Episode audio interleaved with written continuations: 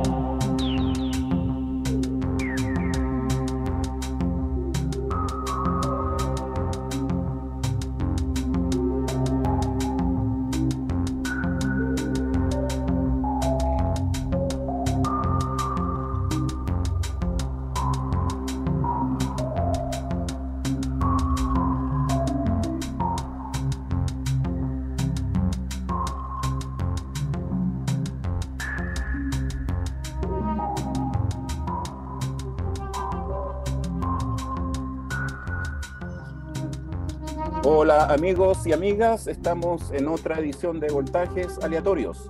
Eh, en esta oportunidad eh, nos acompaña Rodolfo Sánchez eh, de Jefe Indio, con quienes vamos a conversar sobre su música, lo que está acá, cómo, cómo ha sentido la, la pandemia, etc.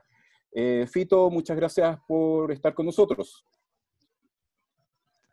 Muchas gracias a ustedes por la invitación. Hola, hola Fito, ¿cómo estás? Bien, bien. Para, gracias, Andrés. Para, para, partir, bueno, eh, que nos cuentes, como, como es tradicional, con tu improvisación, un poco cómo planteaste tu setup eh, de lo que nos mostraste. Sí. Em, yo ahora en mi casa me, traigo sintetizadores del estudio y armo un pequeño setup. Y por lo general el setup me sugiere lo que va a ir ocurriendo un poco, eh, de cierta forma. O sea, entonces lo que hago, eh, en este caso fue, Andrés me dijo 10 minutos, un video de 10 minutos, y lo que hicimos fue em, agarrar un clock que iba, a ser, que iba a ser como lo que iba a montar mi música, que suele ser rítmica, tiene, suele tener un ritmo siempre. Aunque puede ser a veces ambiental, se le puede llamar, pero eh, me nace que haya un clock como un, corazón que esté siempre latiendo de alguna forma, aunque no haya una batería, pero eh, luego ese clock por lo general lo, lo reparto eh, a, distintos equipos. Y en el caso de los secuenciadores, al recibir ese clock también hacen, reparten distintas cosas a distintos lugares, como eh, control de voltaje y, y, señales. Como o sea, control de, de voltaje y gates y, y todo, todo, lo que ocurre después.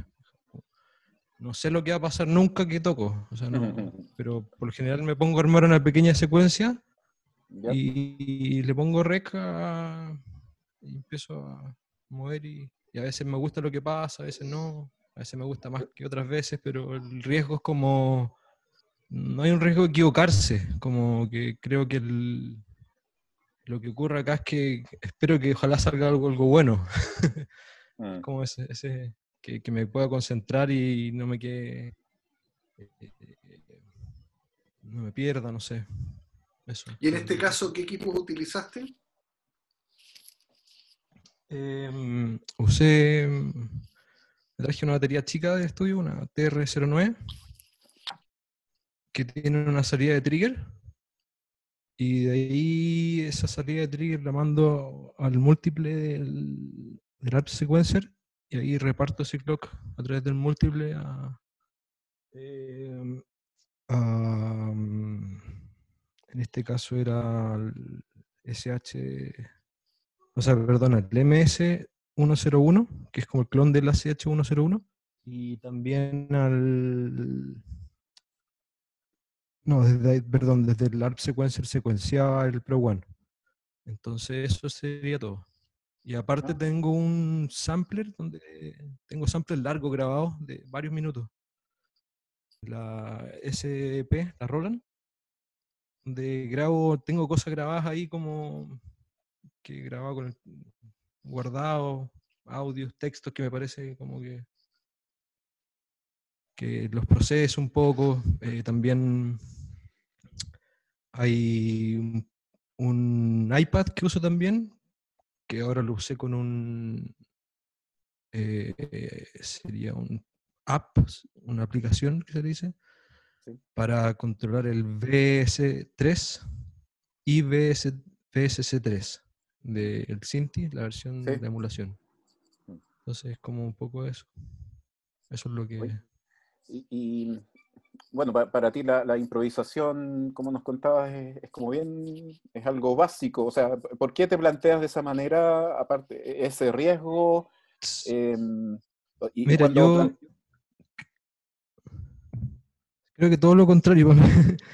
O sea, no sé, me parece más riesgoso tener que aprenderse algo, memorizarlo, leer bien algo en la partitura y no equivocarse. Creo que aquí hay otro tipo de riesgo. Eh, se puede que funcione la sincronización o por X motivo, no sé. Hay otros riesgos, creo. Eh, suene mal o haya un problema técnico, pero equivocarse es como difícil, no sé. Y, y lo que pasa es que al principio uno es más tosco, creo, y, y con la práctica uno, uno le empieza a gustar más lo que uno toca. Por lo menos así eso me pasó a mí. Mm. Y, y, eso con el, el, registro, porque se supone, o, generalmente uno puede pensar que lo que toca eh, tiene un momento que registrarse para que se escuche o algo así. ¿Eso te importa o, o, o es justamente eh, registro de ese momento? ¿Mm? Eh, me paso muchas horas improvisando y es como, son, lo siento como horas de meditación que no, no me preocupo de grabar y que lo tomo como práctica nomás. Y, y, hay veces que digo ya, voy a grabar algo. Y pongo, y pongo rec y grabo, como ayer. Oye, Fito, y en esa misma línea mencionaste en la intervención anterior la idea del reloj como fuente. Hablaste también de, mm, bueno, lo, lo, mencionaste como un corazón, ¿no es cierto? Desde donde late, digamos, toda la, la improvisación. Eh, me gustaría saber un poquito, me gustaría saber un poquitito más de cómo llegaste a la elección de no solo ese setup, sino los sintetizadores, este riesgo por la improvisación, que es otro tipo de riesgo. Eh, cuéntanos un poquito más de tu, tu llegada a los sintetizadores. Por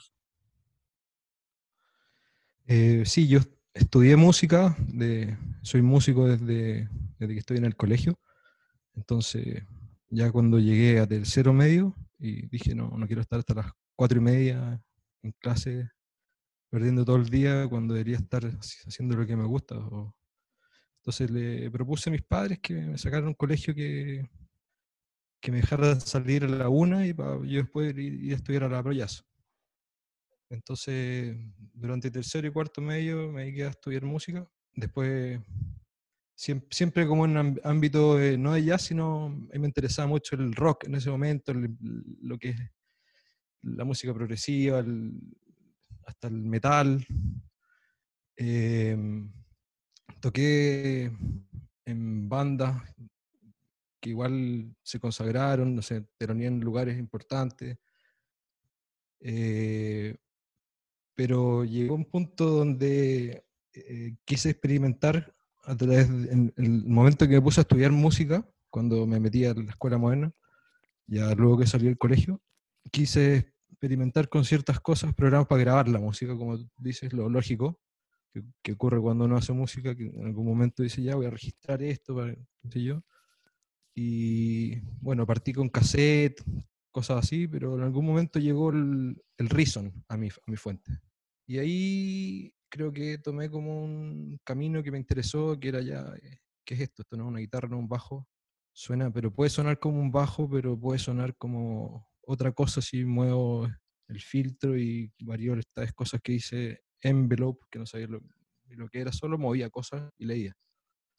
Y en ese tiempo estaba el Pro Tools creo que era el 5.5, que tenía un Reason adaptado para DigiDesign, que era un Reason limitado. Entonces ahí jugaba con un bajo, una cuestión de sampler que tenía y un par de instrumentos más. Y en algún momento, a los pocos años, llegué a tener un, un 1.6. Eh, em, esas casualidades de la vida, que se me presentó así muy barato. Y después dije, este arpegiador hace algo que, que me gustaría que esté el ritmo de la batería. Y ahí me empecé, dije, ¿cómo puedo hacer? Y vi que tenía una entrada arpegio clock in, que decía. Y ahí fue mi primer momento que dije, ya, tiene que haber una forma, investigué, investigué. No había mucha información en internet en ese momento, poquita, pero llegué como a, eh, a que la TR707, por ejemplo, mandaba la señal que ya cuando empezaron los foros de Gear Slash, como el, el año 2006, por ahí, 2005, por ahí llegué a esos foros que no, no conocía antes. Y, pero fue muchos años de investigar solo, por mi propia cuenta, esto solo. ya sabía sincronizarlo. Después adquirí un Moog y empecé a dar cuenta que si juntaba varios teclados ya podía hacer música sin tener que hacer multitrack, que era algo que estaba muy acostumbrado a hacer produciendo bandas durante mi época después de salirme a estudiar música, donde empecé a estudiar sonido. Yo soy músico y sonidista, entonces em, em, ahí hubo un cambio, no sé, por ahí. Por ahí fue el traspaso que tú dices, que pasé a la música electrónica. Mm. ¿Pancho?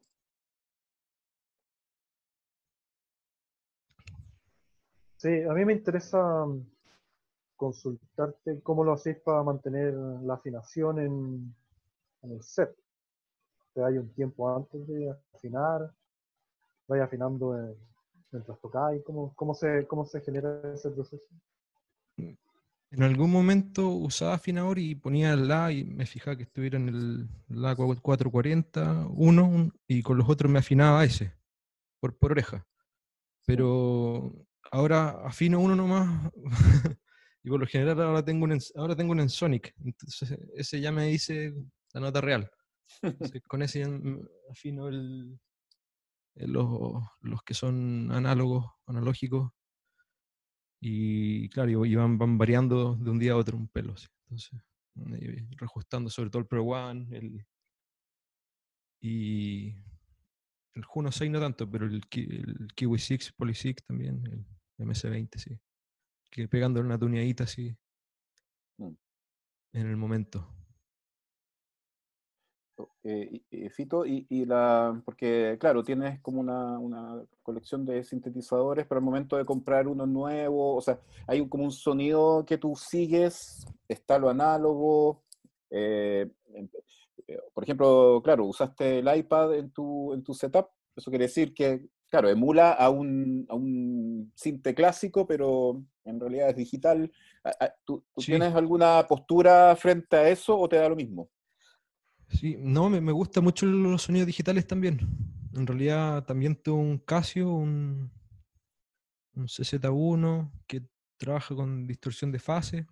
Tuve un DX7 que eh, síntesis eh, FM se le podría decir o no, pero, pero es, sí, también ahora tengo un reface también y sí, me, gusta, me gusta la síntesis digital también, sí. Y hay un Sonic que hace poco estoy metiéndome a investigar y también entretenida la parte de la envolvente, muy, muchas mucha etapas. Oye, oye, y en esa, en esa misma parte como que me interesa un poco si tenéis ganas de conversar mm, sobre el, problema de la síntesis, ¿no? Eh, tú, tú, siempre te has detenido bastante, por lo menos en los momentos que hemos compartido, te has detenido mucho como en, en esa capacidad de explicar eh, y de, compartir con otros como los procesos de la síntesis eh, en términos de, de, flujo, de trabajo. ¿De dónde viene esa, esa, esa pasión y, y, cómo, cómo, te sentís tú con, con, el tema de la síntesis en general?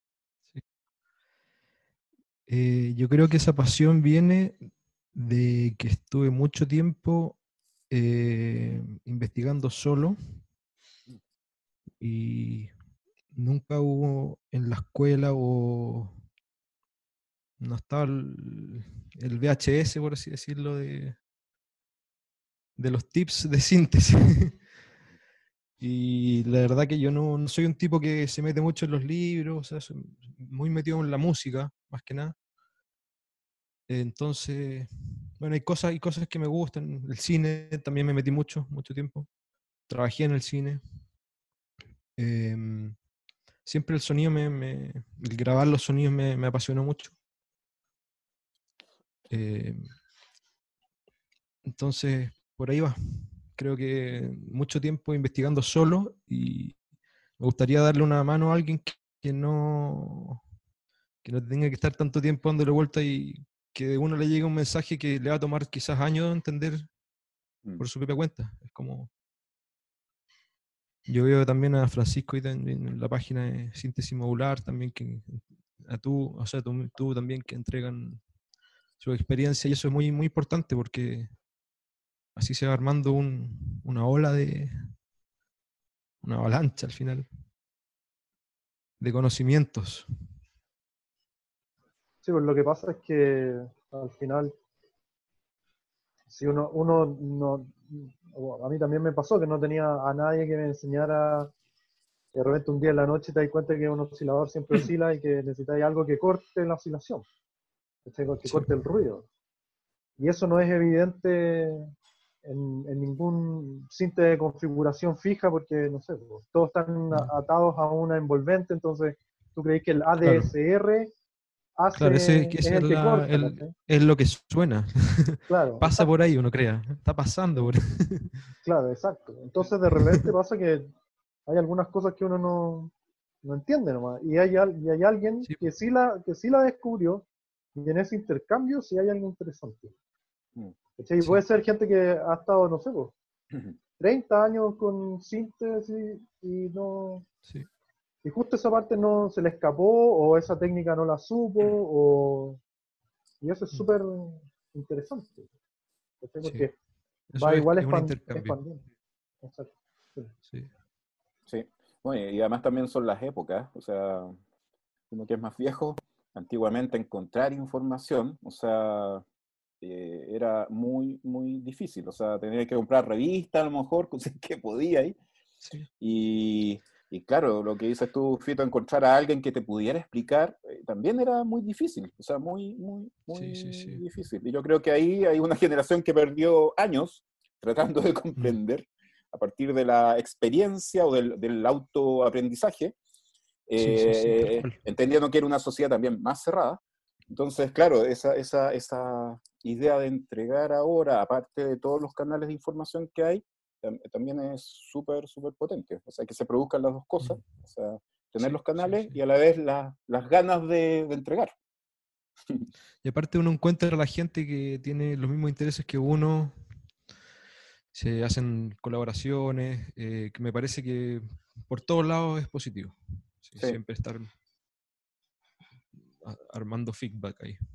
Exacto, desde lo técnico y lo creativo también. Es como apoyarse, Sí, a incentivar sí, a hacer sí. cosas propias y todo eso. Que no quede en una conversación de circuitos todo. claro, exacto. Oye, hablaste de que trabajaste para cine. ¿Nos puedes contar un poco esa experiencia? Sí, em, no fue haciendo música, pero fue capturando el sonido de las películas. Eh, tanto los textos como los ambientes. Em, aprendí sobre técnicas de microfonía, eh, sobre em, cómo se graba en el fondo el sonido directo de una película y aprendí gracias también eh, a un maestro que fue Pierre Gamet, que es un. Ya que en paz descanse. eh, pero fue uno de los. Debe haber grabado, debe haber hecho el sonido de unas, dos, no sé, casi 200 películas, dentro de las cuales, no sé, muchas nominadas a los Oscar con millones de premios y el tipo realmente generoso también en entregar conocimiento y fui su asistente en una película que se filmó acá en Chile, de, que era una novela de Skármeta, que se llama El baile de la victoria. Eh, y, esa actuaba Ricardo Darín, un elenco chileno también, donde estaba, participaron varias personas. Miñeco también. Sí, también, muñeco. Em, y me parece que ahí me dije, hay algo muy especial acá en el cine, muy mágico. Fueron tres meses muy intensos de rodaje. Horarios de 4 de la mañana hasta 8 de la noche. Eh, pero descubrí un mundo que, que no, no se ve cuando uno está en la, disfrutando de una película. Aquí ocurren cosas, como por ejemplo cuando termina una escena, eh, se van todos los actores y se quedan los sonidistas solos en el lugar, capturando los ambientes del silencio del lugar. Para poner encima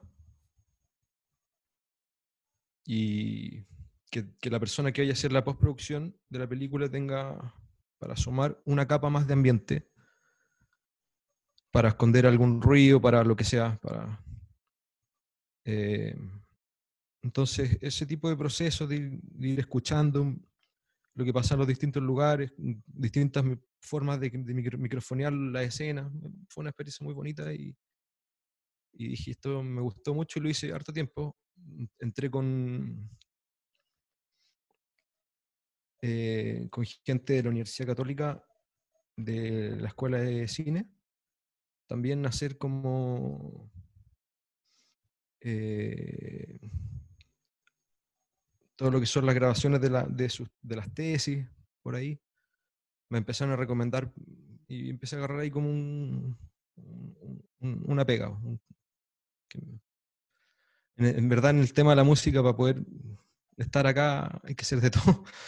Yo hice, no sé, estuve amplificando matrimonio, eh, kermés, bar mitzvah, lo que sea. O sea, no. Me parece que ponerse exquisito te, no sé. Oye, y. Pasé por todo, pasé por todo. Sí. Dos cosas. La primera es que un poco lo, esbozaste en el, en el comienzo de la conversación, pero ¿qué es lo que te atrae del sonido? Es un melón la pregunta, porque va con los gustos, como a uno le gusta lo que le gusta, pero ¿qué hay? ¿Qué es lo que hay en el sonido? ¿Qué es lo que, lo que te atrae? La primera. Y la segunda, para complementar, es cuánto de esas técnicas que, que aprendiste en, la, en, en, en, las películas, en el hacer sonido para las películas, podéis aplicar a la música, a lo que desde, la lógica hasta la aplicación efectiva. Sí, en la aplicación efectiva voy a partir por ahí. Em, por ejemplo, en los registros de estéreo reales, em, hay una forma de capturar eh, que se llama MS, que es capturar el frente y los, lados. Y bueno, probar, probar todas esas cosas y, ir como, no sé, experimentando lo que es las distintas posiciones, te va a dar como una especie de, un poco de training de lo que va a ocurrir un poco y te permite trabajar más rápido. Em, no es lo mismo grabar un piano así, poniéndole un micrófono, que, que microfonearlo eh, con una, figura XY o agregar un micrófono ambiental. No sé, hay, que quizás técnicas de captura, más que nada, de la parte acústica, que igual ha sido importante en, mi, en, lo que yo hago. Em, ahora, ¿qué me atrae el sonido a mí? de la síntesis, me parece que fue mucho tiempo estar tocando un bajo, una guitarra, un teclado con los sonidos típicos y de repente darme cuenta que había más y, que es infinito, que es infinito, que no que puedes pasar de, de, no sé, algo muy sutil como un sonido de una gota de agua, algo estridente que cause tensión y, y eso al final es música para mí. Entonces, está también lo que te enseñan en la escuela de música, que son las notas, que son 12, y que se pueden interpretar de, de distintas formas, le llaman agógicas o... En fin, pero es muy limitado en comparación a lo que puede hacer un sintetizador. No, no hay... No sería no sería no sería, no tendría sentido escribir lo que hace un sintetizador. Mm. Porque en el momento si te nace hacer algo distinto y no lo puedes hacer porque está escrito así, te limita y tal vez no puedas interpretarlo tal cual como está escrito, es algo demasiado sutil, tal vez. Eso, me parece que la sutileza y, y lo infinito de, de su paleta es lo que me atrae. eh, Fito, y eh, eh, porque por ese lado está la síntesis, pero también yo, yo he visto en tu trabajo esa, esa, esa unión casi orgánica con los secuenciadores. O sea, las personas que he visto es una de las personas como si tuvieras un secuenciador en tu cuerpo, o sea, como que sale nomás. Entonces, yo lo veo súper, es casi sonido y secuenciador, eh, tu, tu forma de, de construirlo. Sí, Así como sí, hablas del muchas veces sonido, sí.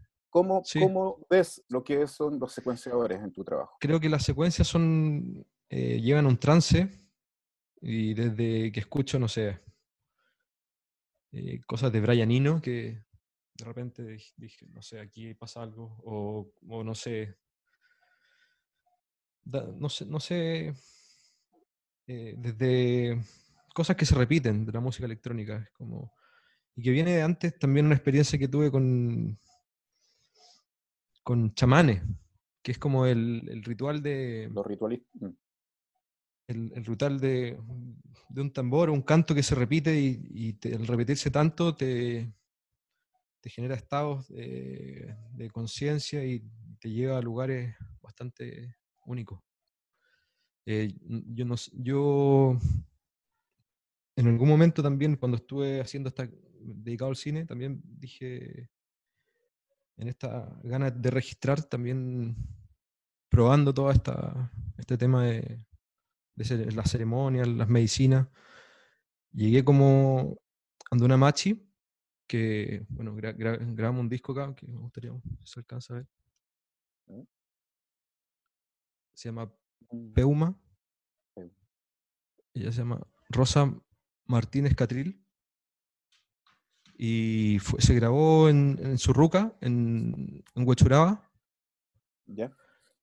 Eh, y que creo que de ahí quizás sale un poco esto todo de jefe indio y, y el nombre por varios motivos, pero eh, hay como una admiración como, eh, como a, a nuestros ancestros tal vez, a nuestra forma de, de hacer una música simple, tal vez, y sanadora. Y eso, y eso con las pulsaciones eléctricas, si los llevamos también a esa, de la forma como, como, se, como trabajan los... Es, es mi, es mi realidad nomás. Ah, sí, como, ya, pues, Sí, me, me encanta. lo- el, para mí el, el trompe también eh, tiene mucho de lo que produce un sintetizador, hace resonancia. Mm, El tambor puede ser el cultrón, puede ser el bombo fácilmente. Eh, muchas cosas ocurren ahí, el, mm. O sea, y te, filtras y, y cosas que se repiten y que evocan estos paisajes de mucha reflexión para mí. Digamos, es una cosa más de timbre que de tono. Sí, Como la, la ¿cómo se llama? La el cómo suena más que suena. claro, como la trutruca que tiene muchas disonancias y puede ser como una trompeta de Sí. jazz, ¿No que quedaría? Sí. perfecto, pero y el trompe también, o sea, tiene una nota, Sí. pero va modulándose como el didgeridoo, Sí, porque sí, que podéis sí. sacar como Totalmente. armónicos sobre. Busca, es más, ¿qué, qué nota está sonando? Es cómo suena esa nota. Claro.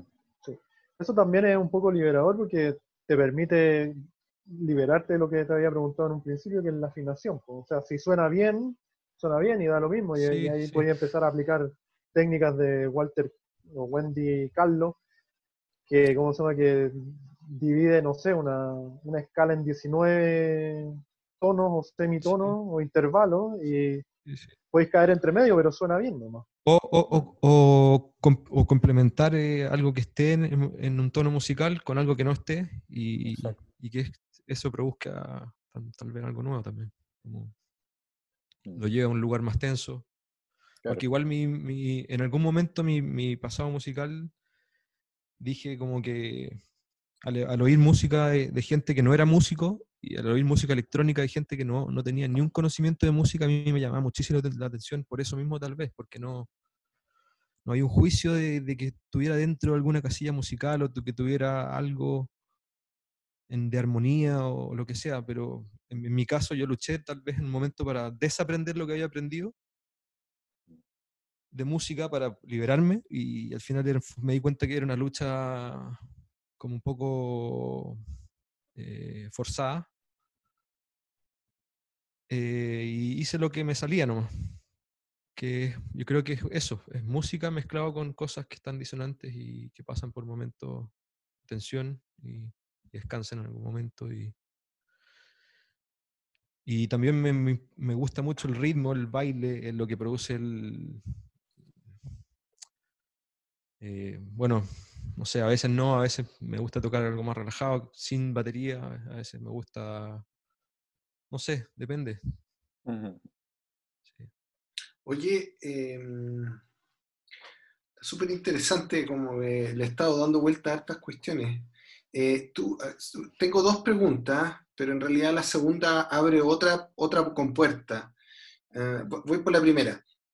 Y es bien concreta. ¿Tú crees que el sintetizador o sus variaciones modulares, digamos, es un instrumento liberador?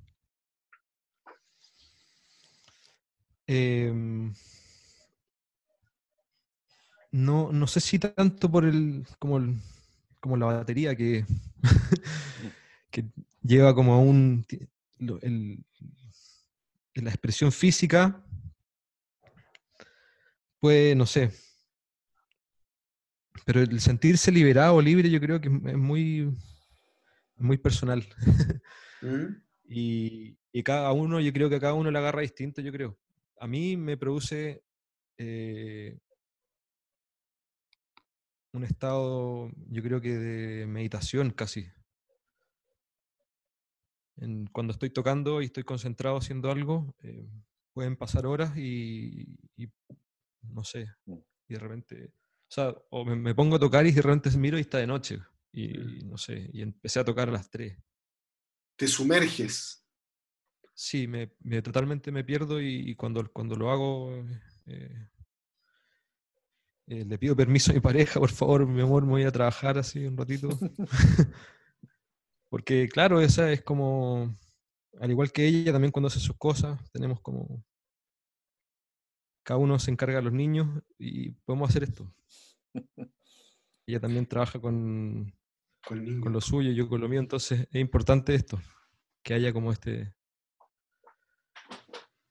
como te dices, una que uno sumerge, entonces hay que, que avisar que no se va a sumergir. pero, pero, está bueno ese contrato social, sí, se, comparte, se, se, vive, no, es una cosa forzosa. Eh, ahí una, un gran saludo a tu pareja la conozco, una gran persona. tu nombre, tu nombre. Oye, eh, y quería ahí como meter la cuchara con la segunda pregunta que en realidad nos conduce, igual yo creo que a un lugar cercano pero distinto, ¿no? Eh, jefe Indio, hablemos un poco de jefe, del proyecto Jefe Indio. No me quedó muy claro si ese disco que mostraste recién eh, lo hicieron con Jefe Indio o es otra cosa. No, eso que te mostré era lo que, la grabación de, de La Machi. Sí. Sí, no, no tiene que ver con Jefe Indio, pero hay muchos samplers que y cosas que de ahí que yo utilizo para, para discos y material como mío de que yo también quiero algún momento hacer llegar también a, lugares, porque es un trabajo de, recopilación de cantos mapuche. Em, y parte de lo que quería me encantaría poder escuchar eso alguna vez. Sí, te lo, voy a hacer llegar. Muchas gracias, Fito.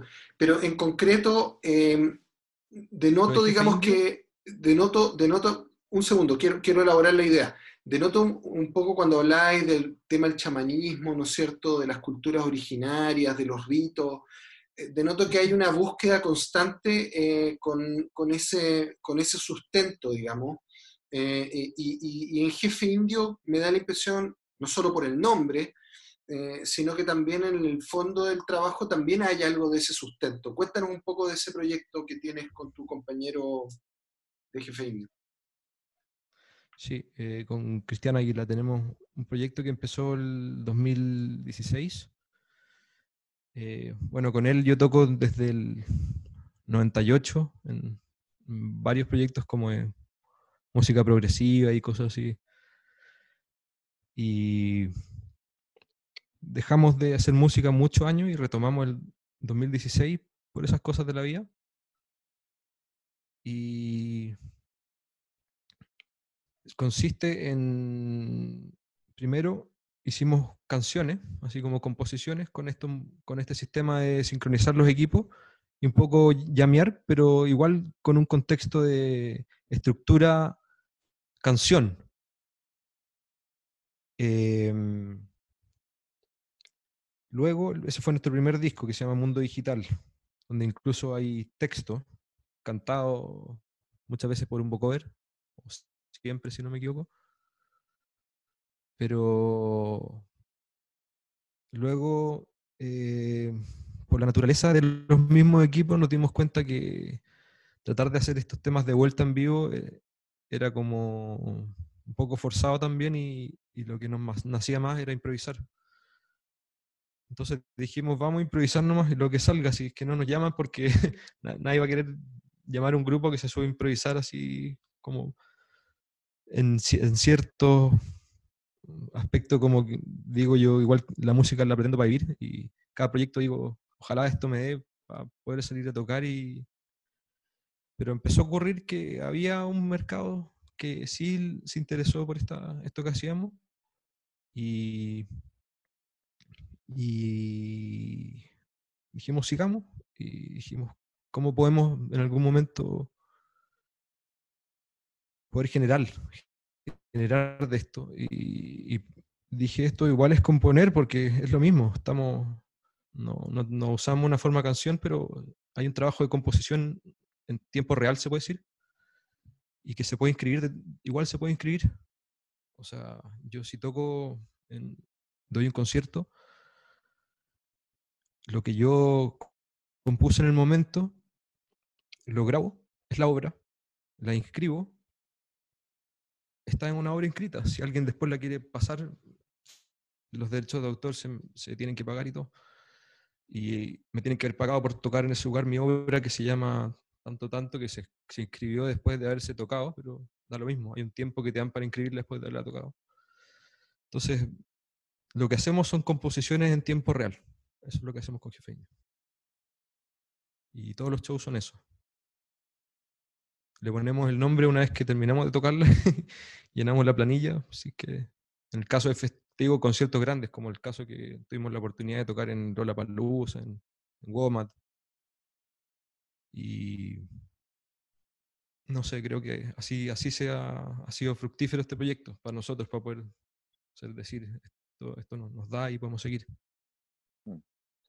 ¿Y, cómo les ha, afectado la, pandemia justamente por esta forma de trabajar? Ha sido duro, me imagino, ¿no? Sí, sí, muy duro, muy duro. Ahora hay que replantearse todo y, y en eso estamos.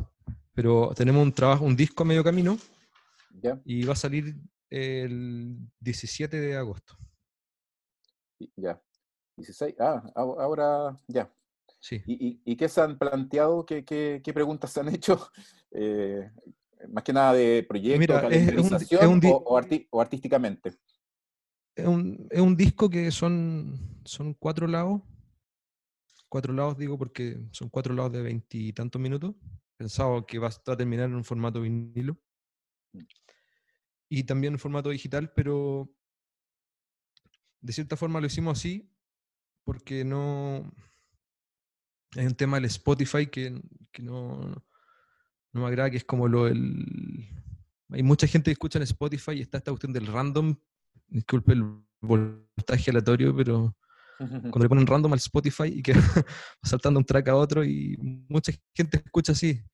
Y, y, lo que dijimos fue, vamos a hacer los lados que sean completos, o sea, los unimos que perdemos un poco de derechos, por así decirlo, porque estamos escribiendo un track y donde podríamos estar inscribiendo cuatro.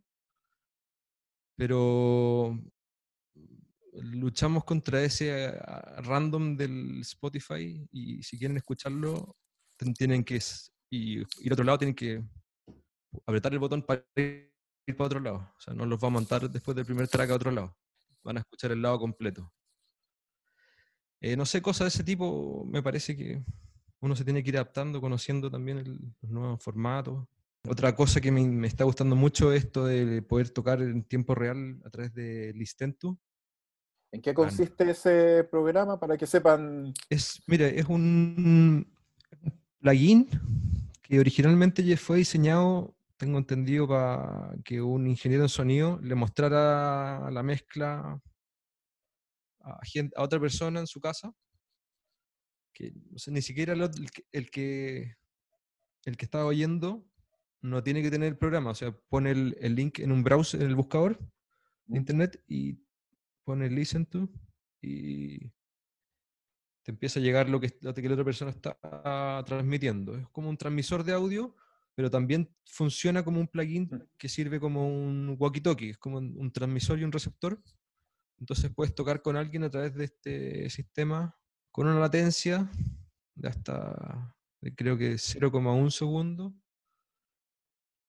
Y que hay que ir configurándola dependiendo del internet que uno tenga y, y por ahí va la cosa. Mm.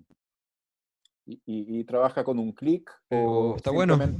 O simplemente es, eh, al aire, como música sale nomás. Es, sí, como lo, que sale, sí. Tal vez tú podrías decirle, cantarle el, el, el, BPM a la otra persona para sincronizar algún delay, alguna cosa, pero el clock es un poco una ilusión por el tema de la latencia. Entonces, mm. es como más para ir. Algo ambiental andaría muy bien, creo.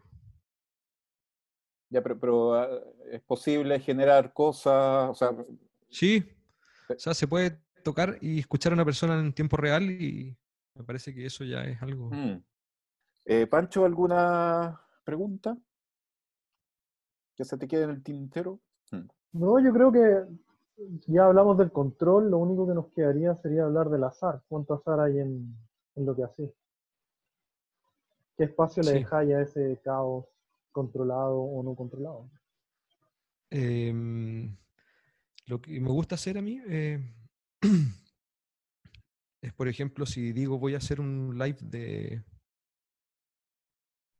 de tantos minutos, lo que, lo que hice ahora, por ejemplo, me, eso igual dice los samplers que voy a, voy a hacer, el largo de los samplers.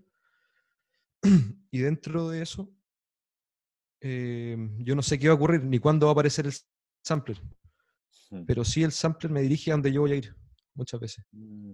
Me da como un guiño de, algo que he estado haciendo últimamente, como un nuevo método.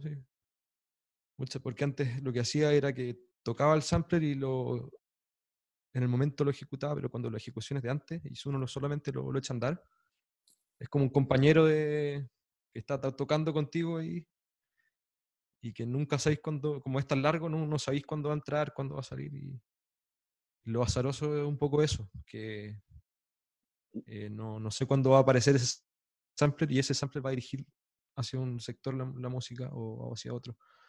Lo otro azaroso sería el uso de, mm, estos secuenciadores como el, el, el ARP Sequencer y el, el 960 que, o sea, el 960 no tanto, pero sí lo que hago es enviarle trigger desde una máquina que tiene también una probabilidad que se maneja en porcentaje. Entonces, no siempre envías 100%, sino que hay un 50% de probabilidades, uno puede manejar eso en, porcentaje. Por ahí es como... Y, y, Fito, y, está esa cosa media aleatoria, ¿cierto? Pero eh, tú, tú eh, Pero en el, la verdad que... camino manejas, tú, tú, empiezas a mover también, ¿cómo, cómo manejas eso con las secuencias? es también el oído te va diciendo, voy subiendo, bajando, esa nota me gustó. Sí, ¿Es una cosa así? sí, sí, sí. ¿Sí?